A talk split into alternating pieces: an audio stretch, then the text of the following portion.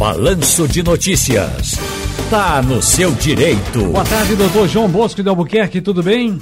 Boa tarde, Ciro. Boa tarde, ouvinte da Jornal do Comércio. Tudo bem, amigo? Tudo direitinho, graças a Deus. A quarta turma do Superior Tribunal de Justiça, STJ, considerou que imóvel em construção é um bem de família. A penhora, salvo algumas exceções, é vedada por lei.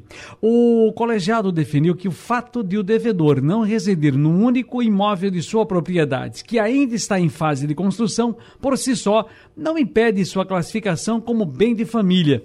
Como é que a gente pode explicar na prática essa decisão do STJ e como ela se aplica, doutor João?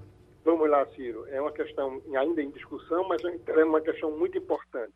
O STJ entende que aquela, aquele imóvel que a pessoa tenha, seu único imóvel, não pode ser penhorado por dívida. Então, se alguém que deve e se só tiver um imóvel, o credor, seja o banco, seja quem, quem for, não pode tomar aquele seu único bem.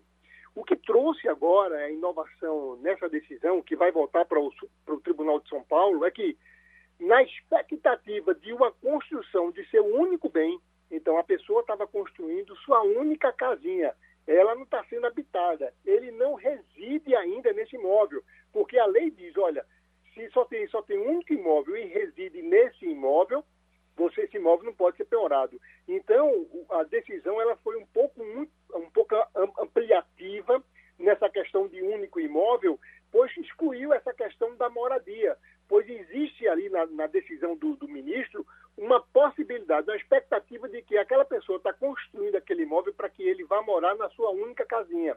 E por esse motivo, o tribunal deu essa decisão que vai proteger, Cira, muita gente que tem dívidas, que muitas vezes o banco, o banco vem com muita fome para querer tomar o patrimônio das pessoas e automaticamente você tem uma dívida no cartão de crédito, tem uma dívida no banco, no cheque especial, só tem um único imóvel, e se esse imóvel estiver em construção, o banco não vai poder fazer essa, essa penhora. E tem uma decisão parecida com essa também do Superior Tribunal de Justiça, que ele entendeu que o imóvel alugado, mesmo sendo o único imóvel daquela pessoa, e ele tinha dívida, não poderia também penhorar aquele imóvel. Então, existe já uma modernização no direito brasileiro nessa questão de bem de família, Ciro. Agora, doutor João, a, o texto aqui que nós trouxemos para sua, sua colocação diz a penhora, salvo algumas exceções, é vedada por lei, ou seja, é proibida né, por lei. Isso. Então, em que situações o, o bem pode ser penhorado, então? Vamos lá. Quando você tem mais de um imóvel, quando você deve a alguém e tem patrimônio que possa cobrir. E essas exceções que a lei fala, Ciro, por exemplo, você é, é, é, tem uma, uma, uma, empregada doméstica. Essa casa é impenhorável, você só tem essa casa. Por exemplo, esse senhor que está construindo essa, essa casa dele, ele só tem essa casa, mas se ele deve uma, uma indenização trabalhista, essa é uma exceção, a casa pode ser penhorada. Se você deve PTU, IPTU também pode buscar nisso.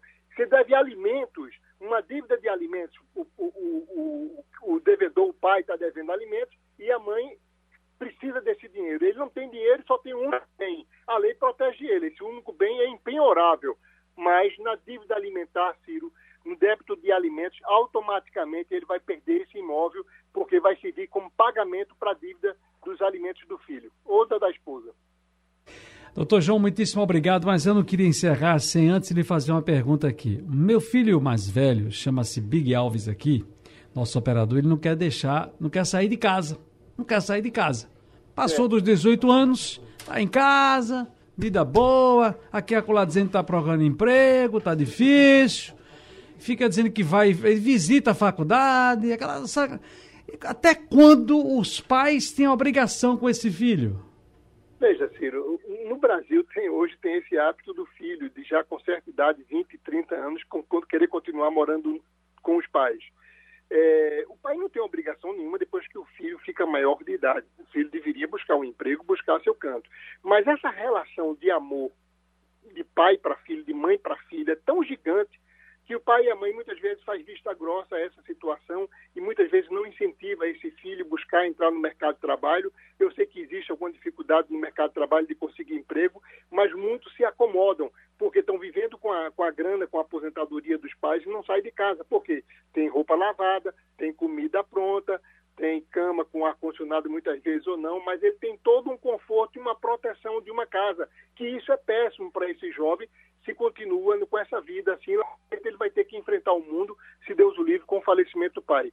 O pai não tem obrigação nenhuma, mas por uma questão de cultura nossa, a cultura do brasileiro, diferente do americano, por exemplo. 18 anos, o americano bota o filho para fora de casa, o filho vai morar fora de casa. No Brasil, não. Nós temos essa cultura acolhedora, de muita proteção, que eu não sei, Ciro, se isso é bom, se isso é ruim.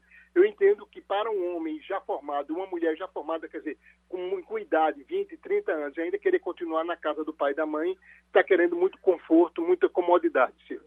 Doutor João Bosco de Albuquerque, muitíssimo obrigado, felicidades, bom voto domingo, hein? Bom voto, Ciro, a todos.